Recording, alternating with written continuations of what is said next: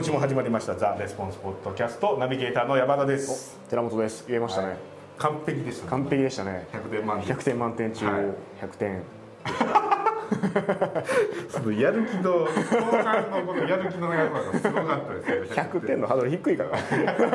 すごいとかよう言わへん言えただけで。100点とかなるわけですか小2ぐらいですよ 難易度的には。ねなるほど。そうか。うちの息子小2なんですよ。ありますか？承認ちょっと言えないと思います。いや言えてましたよ。昨日僕参観行ってきたんですよ。平日やのに。ああのえ平平日参平日やのに参観あるんですよ。なんかよくわかんないですけど。小学校。小学校小学校、はいはいそれでなんかお楽しみ会っていうんですかね。その2年生なんですけど流星は2年生ですよ。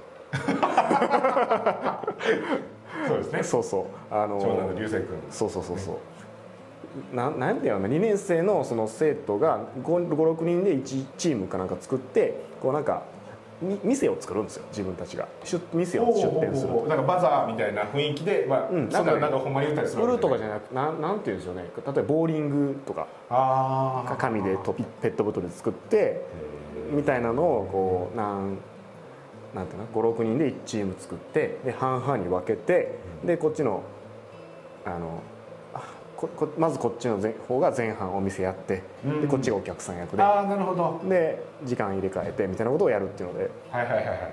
そうそうそう。それで最初のそのあの、まあ、私たちはこんなお店を作りましたんでぜひ楽しいので見てくださいみたいなやつをみんな座ってる前でこうへー。1チームずつ前でプレゼンするっていう。こううちの店に来いというそうそうそうそう。のセールスをかけてるわそうそうそうけですねそう。それを昨日参観で見に行ったっていうそれでちゃんと言えてたよってそれだけの話。なるほど。まあでもちょっと言葉が難しいですよね。ポッドキャストはまあ英語やし。英語ですよ。カタカナの並び方がえげつないですから、ね、言葉の魔術師とは思えないです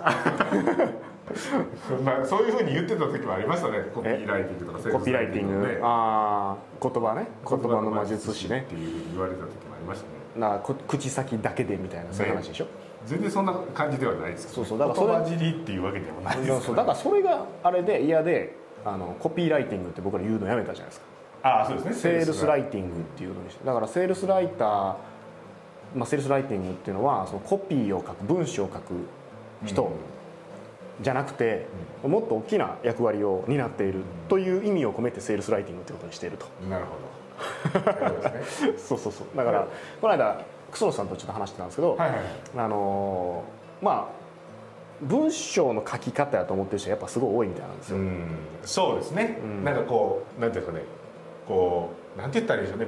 この、まあ、言葉尻をどうするかとか、うんうん。A っていう言い方を B っていう言い方に変えたら、うん。なんか同じこと言ってるけどなんかすごく良くなるとか、もちろんね。そういう要素もあるんやけどもそれはその中の一つであると。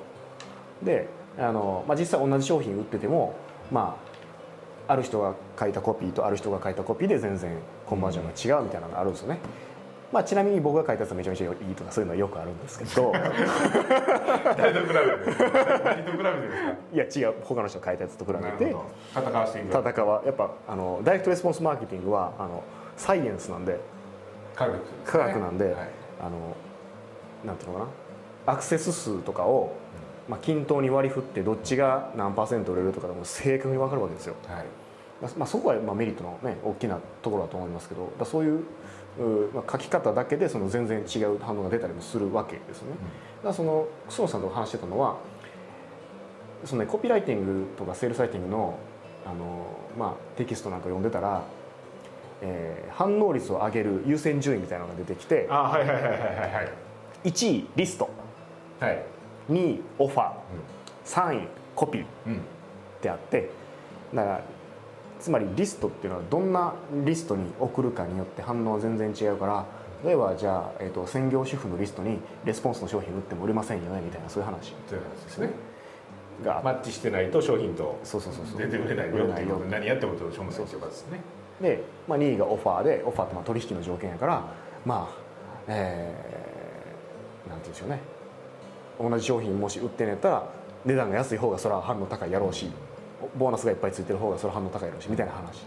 で最後のコピーっていうのが、まあ、いわゆるクリエイクリエイティブの部分で文章だってこと言われていてでここの部分だけを手入れようとしてる人がすごい多いと。その3番目のコピーだけをこうなんとかして上げていこうと。うん、もちろんそれはそれとしてあるっちゃあると。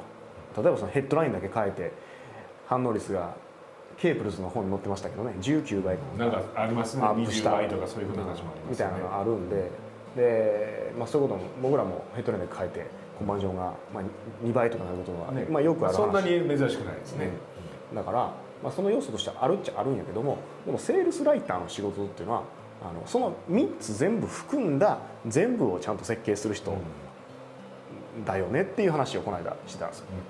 だからどういう人がお客さんでっていうのをまずちゃんと理解すること。それは最初にナナンバーワンリストっていうのと全く一緒で。でそのお客さんがじゃあ今までどんなオファーを受けてきているのか競合のオファーを調べてでそれとまあオファーのポイントは 2, 2つなんですけど競合と違うオファーをするか競合よりも強いオファーをするか。これ2個。があのいいオファーにするいいオファーにするポイントポイントこの、このまあ、2, 2方向のベクトルしかないわけですねかもうせめて競合と同じレベルのオファーまで持っていくのか、あのあれみたいな感じです。携帯のキャリアみたいな。あのどっかが下げたらこっちも。全部。そういうあれですね。そうそうそうそうそう。牛丼屋さんみたいな感じで。すねでええぐ全然利益出へんなるっていうのにならへんようにしてまあしないといけないけどあれですね。そうそうそうそう。競合と比べての話なんでだからそのオファーっていうのは返金保証つければいいんですか？とか、ね、返金保証つけても反応上がらないんですけどとか、まあ、よくよく言うんですけど、まあ、それはその業界によよりけりですと。例えばその住宅とかで返金保証なんかつけてるとこないからじゃあそれつけたらすごいもしかしたらうん。革命になるがかもしれない。なんかもしれないですね。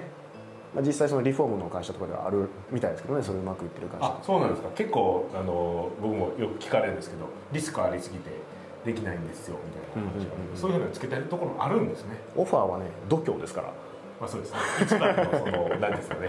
ね。まあ粗悪なん売ってるとほんまにもうどうしようもないことにね、うん。一気に会社潰れるとかうん。あるかもしれないですけどほとんどの人はそんなことないと。ああそうそう。だからねそういう意味だとね、まあ、ちょっと話ずれるんですけどあの、まあ、結構勘違いしてる人が多いのは、まあ、大前提として、えー商品が粗悪だったらダイレクトレスポンスマーケティングはうまくいかないです。うんそうですね。ていうかビジネスがうまくいかないですよねって話ですね。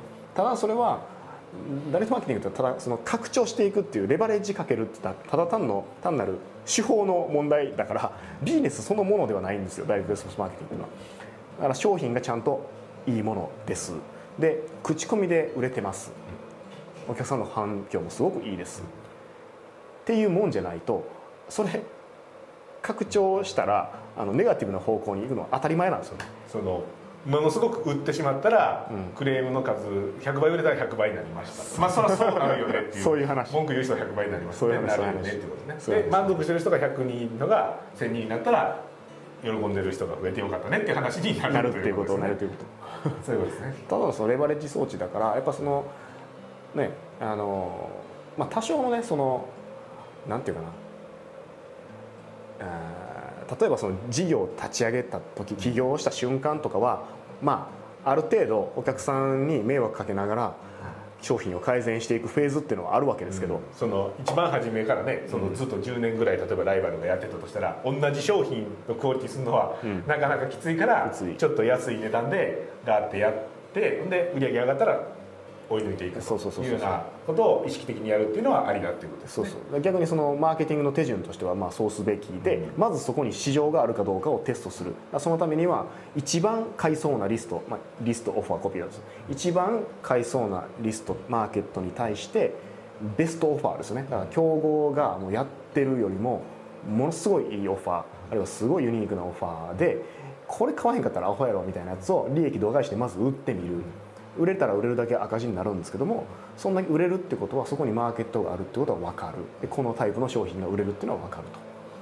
まずそのステップ1としてはそういうことをやっていかない、まあ、いステップ1がだいぶこう高いですけど。そこが一番 そこ乗り越えたらねそこ乗り結構一番ねあよかったもう半分仕事終わったみたいなみたいなそういう感感じですよね。あ訴求はたこの訴求でこの商品はこのマーケットに売れるんだってことが分かればそれをまあお金ね損したとしてもそれはただ単なるあの調査費なんで必要経費だと。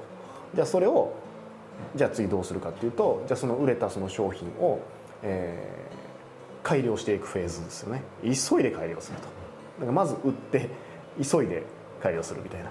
昔その、まあ、僕らがやってるようなビジネスだと結構その商品作るの簡単なんで、なんか研究開発が一生懸命しなくていいじゃないですか。そうですね。どちらかというとこうお客さんにフィットしてるかとかねその解決できるのかとかねそういうふうな。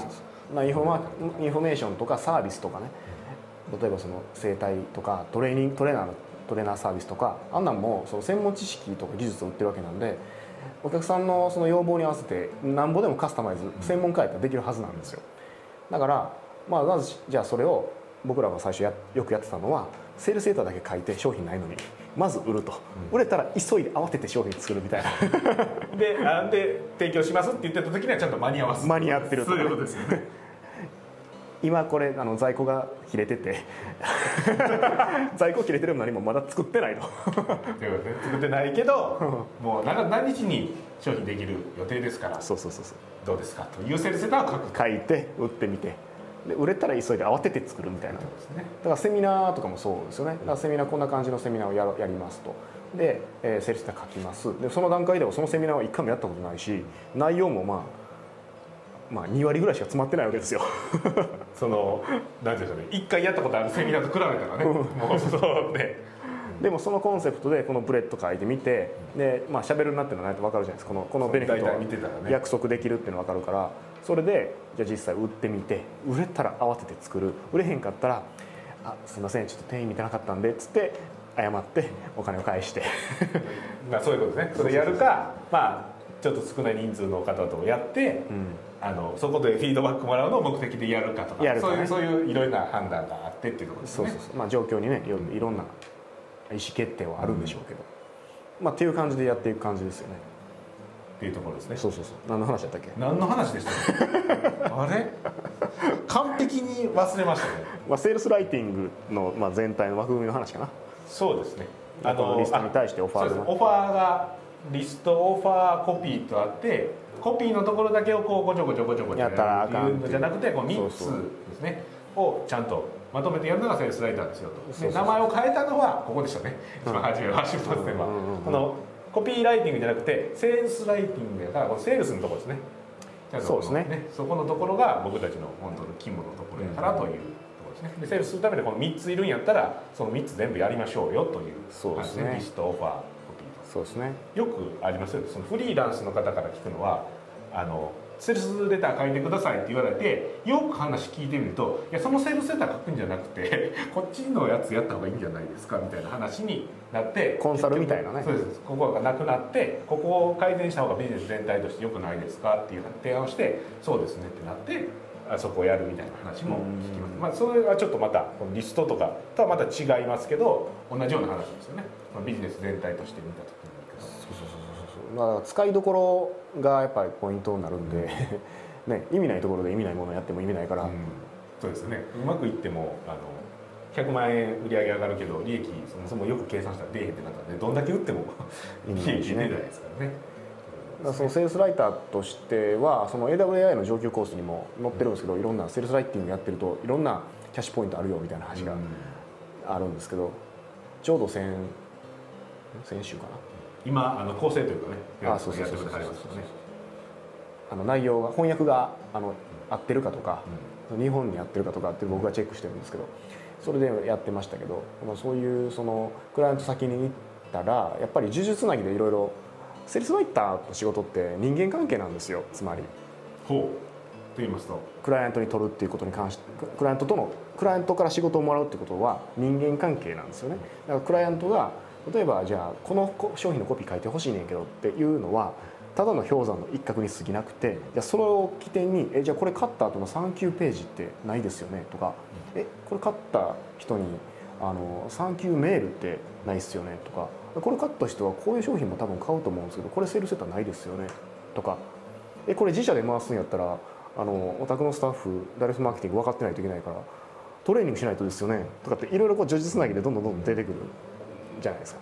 まあ、そういうふうにしてセールスライターっていうのは収入を上げていきましょうみたいな話がちょうどその章に載ってるんで、まあ、ぜひまた買ってもらえばいいと思うんですけど。その文章を書く人っていうふうなアイデンティティだと、まあ、そういう発想にならないし、まあ、お客さんの求めてる本当の結果っていうのはただセールスレターが欲しいだけじゃないんですよ。